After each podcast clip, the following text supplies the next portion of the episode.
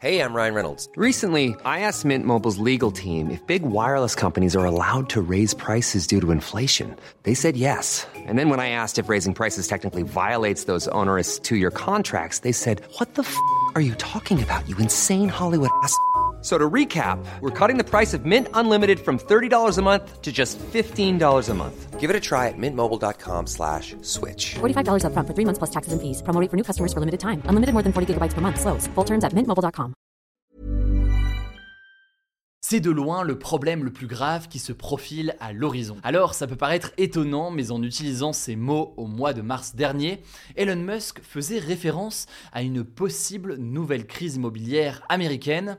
Depuis, les ventes de locaux commerciaux s'effondrent et les prix de l'immobilier résidentiel aux États-Unis continuent d'augmenter. Mais alors, de quoi parle-t-on concrètement? Est-ce qu'on se dirige vers une crise importante? Salut, c'est Hugo, j'espère que vous allez bien. Comme chaque jour, on est parti ensemble pour une nouvelle plongée dans l'actualité en une dizaine de minutes, que ce soit sur YouTube ou alors en podcast audio. Alors ça ne vous aura pas échappé, depuis euh, la fin de la pandémie, on assiste à une réelle modification dans notre façon de travailler, quand c'est possible techniquement et pour les métiers, puisqu'évidemment ce n'est pas le cas pour tous les métiers et c'est très important de le rappeler, mais pour ceux typiquement qui travaillent dans des bureaux, eh bien de plus en plus de gens préfèrent faire du télétravail plutôt que de se rendre au bureau euh, tous les jours. Résultat, eh bien aux États-Unis, les bureaux dans les grandes villes comme New York, ou encore San Francisco sont totalement déserts. Et donc conséquence directe, l'immobilier commercial, en particulier donc le marché du bureau, connaît de plus en plus de difficultés. Pour vous donner un exemple très simple, en avril dernier, plus de 17% des espaces de bureaux étaient vides à New York. À San Francisco, c'est encore plus, c'est près de 30% des bureaux et 27% des espaces commerciaux, donc des boutiques ou des restaurants qui étaient vides ce mois-là. Et en même temps, tout ça semble assez logique avec ce changement de pratique, vu que les Américains préfèrent travailler depuis chez eux, eh bien les propriétaires qui louent des bureaux font face à la fois à une baisse de la demande, mais mais aussi à une augmentation du nombre de leurs locaux euh, vides. Les locaux euh, inoccupés deviennent donc trop chers et la valeur immobilière de ces biens baisse au fur et à mesure. On rentre à ce moment-là dans un cercle vicieux, les propriétaires de ces bureaux ou de ces locaux commerciaux ont du mal à rembourser euh, leurs prêts et encore je ne parle pas de la question des locaux type WeWork qui peuvent exister, donc les locaux de coworking où il y a aussi un certain nombre de difficultés. Mais concrètement, depuis mars 2022, les prix de l'immobilier de bureau ont chuté de 16% aux États-Unis. Bref, à cause de la crise immobilière commerciale, certains biens se vendent à des prix cassés, et ça c'est seulement euh, quand ils arrivent réellement à retrouver euh, des preneurs. De leur côté, les plus grands prêteurs dans l'immobilier commercial, donc les banques qui prêtent de l'argent à des entreprises pour pouvoir financer eh bien, ces euh, biens et ces bureaux, comme JP Morgan ou encore Bank of America, ils mettent de l'argent de côté pour couvrir d'éventuelles pertes. Et par ailleurs, selon Bloomberg Business Week,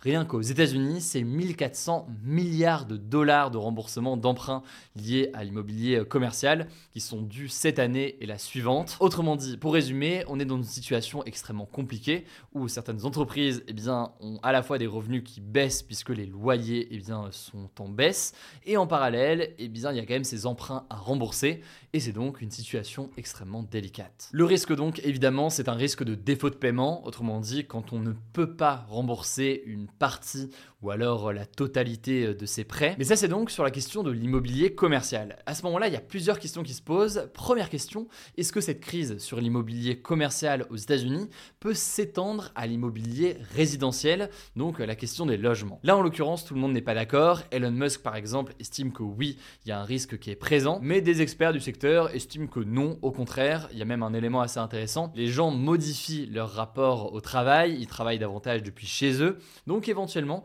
ils veulent grandir leurs espaces chez eux. Tout ça pourrait donc à l'inverse dynamiser en quelque sorte le marché de l'immobilier euh, résidentiel. Bon, mais la question la plus importante qui se pose, c'est tout de même la suivante. Est-ce que eh bien, cette crise dans l'immobilier euh, de bureau peut avoir un impact et devenir une véritable crise financière plus large, comme par exemple la crise économique et financière qu'on a connue en 2008, qui avait démarré aux États-Unis avant de s'étendre dans le reste du monde. Eh bien, je vous la fais courte et je vous mets des liens en description pour en savoir plus, mais pour l'instant, beaucoup d'experts s'accordent à dire que non, La situation actuelle n'est pas comparable avec la crise financière de 2008. En fait, à l'époque, la crise avait notamment été déclenchée par des prêts immobiliers qui étaient très risqués et des prêts donc que les emprunteurs ne pouvaient pas se permettre ensuite de rembourser. Là, en l'occurrence, la situation n'est pas la même, c'est davantage lié à un changement d'habitude lié au Covid. Pour autant, il faut quand même le noter qu'avec la guerre en Ukraine, il y a maintenant un an qui a débuté, mais aussi l'inflation un petit peu partout dans le monde et aussi les difficultés liées au post-Covid, notamment en Chine, il y a quand même beaucoup d'éléments d'avertissement majeurs sur l'économie mondiale aujourd'hui, ce qui fait dire donc à beaucoup qu'on n'est pas à l'abri d'une crise plus importante sur l'année qui vient. Là-dessus, on aura le temps d'analyser tout ça dans les prochains jours et de voir ce qu'il en est. Dans tous les cas, je vous mets le lien en description pour en savoir plus. Je vous mets aussi un lien vers notre vidéo qu'on a fait sur la crise immobilière en Chine parce que c'est un autre élément très important, pas tout à fait d'ailleurs pour les mêmes raisons, mais un élément important lié aussi à la fin euh, du Covid. Le lien de cette vidéo est directement euh, en description.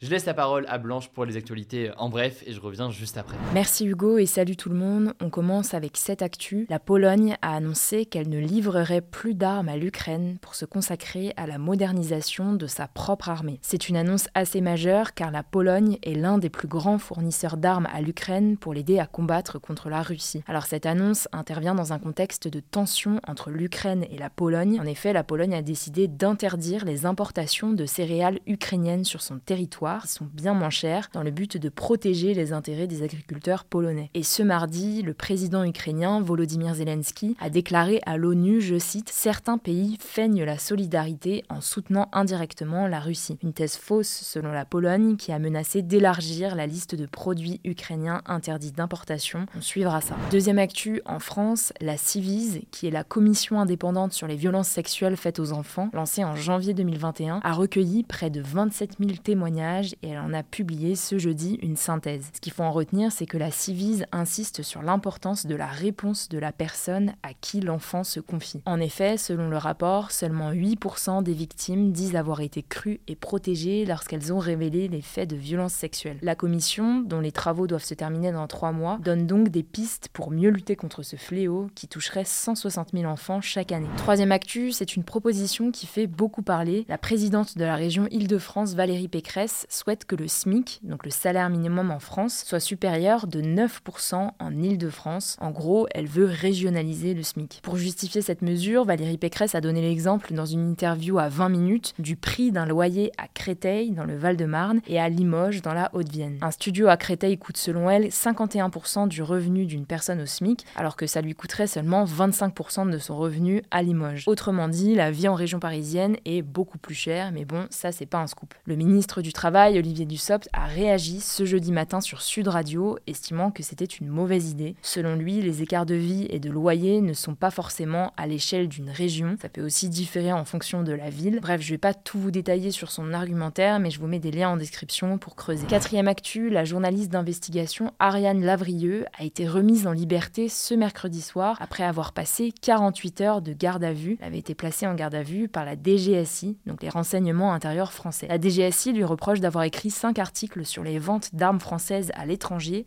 publiés dans le média Disclose depuis 2019. Concrètement, on lui reproche d'avoir violé des secrets défense. Alors de quoi parle-t-on? En fait, selon le média Disclose, les renseignements français ont été détournés par l'État égyptien pour effectuer des frappes aériennes sur des passeurs à la frontière entre l'Égypte et la Libye. Au total, au moins 19 bombardements auraient eu lieu contre des civils entre 2016 et 2018 en lien avec les renseignements donnés par la France. L'ONG de défense des droits humains Amnesty International a déploré, je cite, une attaque contre les journalistes qui tentent d'exposer les actions opaques des services de renseignement français. En tout cas, depuis plusieurs mois, certains élus de gauche, dont le patron du Parti socialiste Olivier Faure, souhaitent inscrire la protection des sources des journalistes dans la Constitution, donc la loi suprême du pays. On verra comment tout ça s'articule. Cinquième actu, alors que l'iPhone 15 d'Apple s'apprête à sortir en magasin, les représentants syndicaux des employés des Apple Store français ont appelé à la grève, une première en France. Une manifestation devant le magasin d'Opéra, l'un des plus emblématiques de la marque à Paris, est aussi prévue entre 9h30 et 13h. Parmi les principales revendications, il y a l'augmentation des salaires pour lutter contre l'inflation, mais aussi pour refléter la santé financière d'Apple, qui a enregistré un bénéfice de 24 milliards de dollars sur les trois premiers mois de 2023 selon Numérama. Les employés réclament aussi de nouveaux recrutements, se plaignant de magasins saturés les week-ends et le lundi. Alors pour autant, les Apple Store ne seront pas bloqués au lancement des iPhone 15, mais acheter un produit risque de prendre beaucoup plus de temps d'habitude. Sixième actu, l'animateur et agent immobilier Stéphane Plaza, sacré trois fois d'affilée animateur préféré des Français, est accusé de violences verbales, psychologiques et physiques par trois de ses anciennes compagnes. Cette information a été révélée par le site d'investigation Mediapart ce jeudi, qui a réuni de nombreux éléments et témoignages de maltraitance. L'une de ces femmes aurait expliqué que lors d'une dispute, l'animateur lui aurait retourné les doigts de la main, provoquant une fracture et deux luxations. En 2018, il lui aurait également donné un coup de poing dans l'épaule, la projetant au